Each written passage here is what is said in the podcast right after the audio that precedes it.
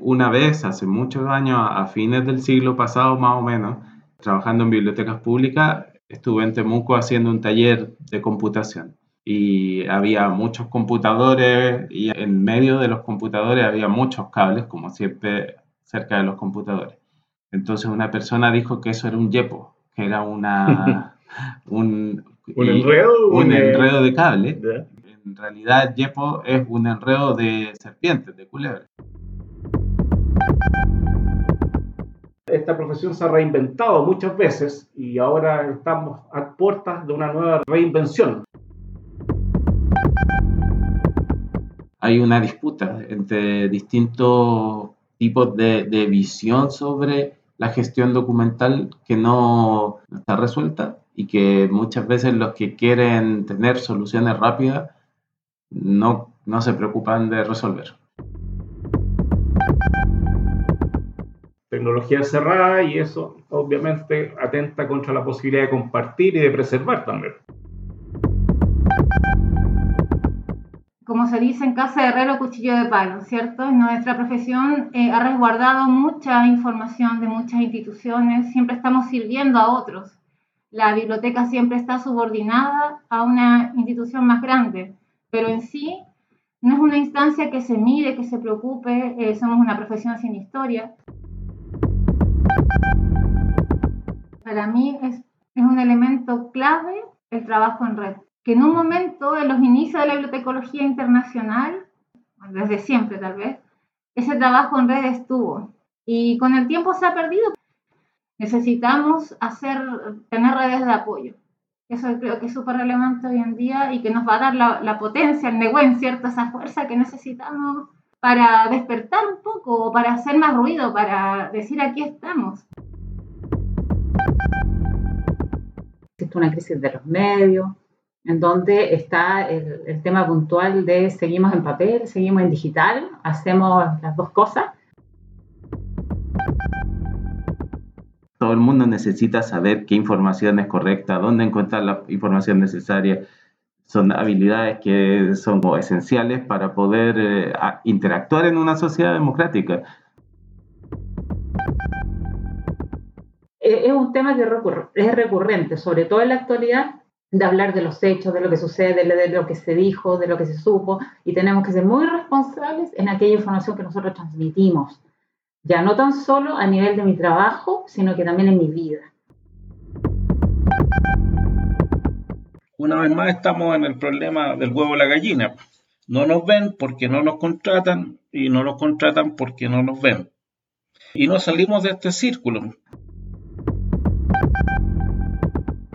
La curiosidad es la principal característica de un investigador, cuestionarse constantemente por qué pasan las cosas o, por qué hay un, fenómeno social que, que, se da de cierta forma y no de otra, observar el mundo, digamos, desde esta mirada del cuestionamiento.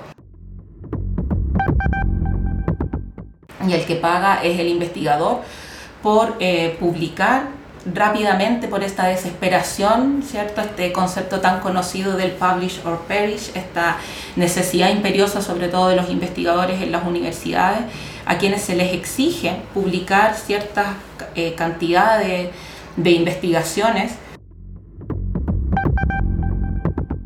La realidad de, del acceso abierto también es que hay una dinámica muy fuerte de romper el modelo de publicación tradicional por la forma en que se ha dado, tal como tú dijiste, y buscar modelos en los que hay un grado de autogestión, de, de colaboración y en el que la visibilidad de la publicación ya no depende de la distribución comercial, sino más bien de crear comunidades entre pares que parten, que evalúan, porque también son parte del proceso.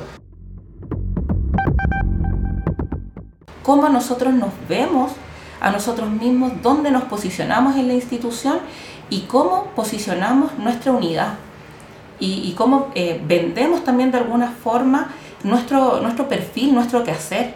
Eso creo que, es fundamental y desde la investigación eh, creo que tenemos muchísimo que aportar.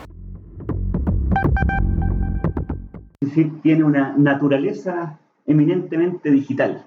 Eh, y eso también en pandemia nos permitió afrontar de buena forma este, este proceso, porque teníamos mucho ya en digital y muchos servicios puestos al público ya digitalizados, por lo tanto nos permitió responder bastante bien en este, en este periodo. Y dentro de este proceso relacionado al acceso abierto, eh, CICIP eh, históricamente, no solo en este último periodo, sino que históricamente, ha, provisto de, servicios en acceso abierto. Ya en el 2010 se desarrolla el repositorio, utilizando el software de código abierto como, como es DSpace, y poniendo a disposición tesis, los trabajos universitarios de, los estudiantes de toda la universidad en abierto o con ciertas restricciones cuando corresponde, pero hay una filosofía que nos lleva hacia ese, hacia ese punto. Lo mismo eh, sucede con las revistas académicas. El 100% de las revistas de la universidad son de acceso abierto. Tienen una política de acceso abierto, de publicar sin barrera e en forma inmediata cada uno de los artículos que, se, eh, que se publican con el portal de revistas basado en otro software de, código abierto y actualmente que estamos trabajando en el, en el repositorio de datos de investigación, que ya es una infraestructura instalada, también promoviendo que los datos resultantes de los proyectos o de los trabajos de investigación queden disponibles para el público en formato abierto. Un colectivo que en función de a quienes representamos, tenemos una fuerza y el protagonismo que también cada uno de nosotros queremos tener en esto. Como decía y conversábamos, hoy día se vienen cambios, cambios tremendamente relevantes para los profesionales de la información, muy importantes para los bibliotecólogos. Estamos hablando de una futura ley de archivo, estamos hablando de la del cambio, de la nueva política del libro y la lectura, Estamos hablando de una ley que está en curso de transformación digital. Y yo quiero hacer la pregunta, ¿estamos preparados para estos cambios? ¿Estamos unidos para estos cambios?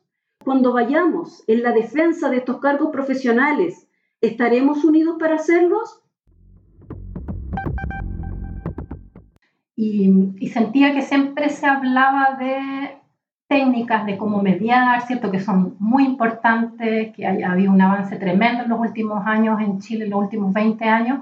Sin embargo, sentía en todos esos encuentros que faltaban herramientas teórico-críticas para lograr un análisis constructivo y un análisis que rebasara como lo, lo, lo literal o lo inferencial y ya pasara como a una dimensión más interpretativa y, constructiva de los significados. Y bueno, las relaciones de los niños con los textos, todo eso está mediado por temas de psicología, entonces sentía que se llegaba a hablar como ya, bueno, tales libros son muy valiosos porque hablan de los indígenas, entonces buscar el tema o el valor, entonces son muy buenos, muy lindos porque están bien ilustrados, pero sentía que no había una, una profundidad en el análisis entonces eso me llevó un poco a tomar estos estudios y porque me apasiona la literatura también.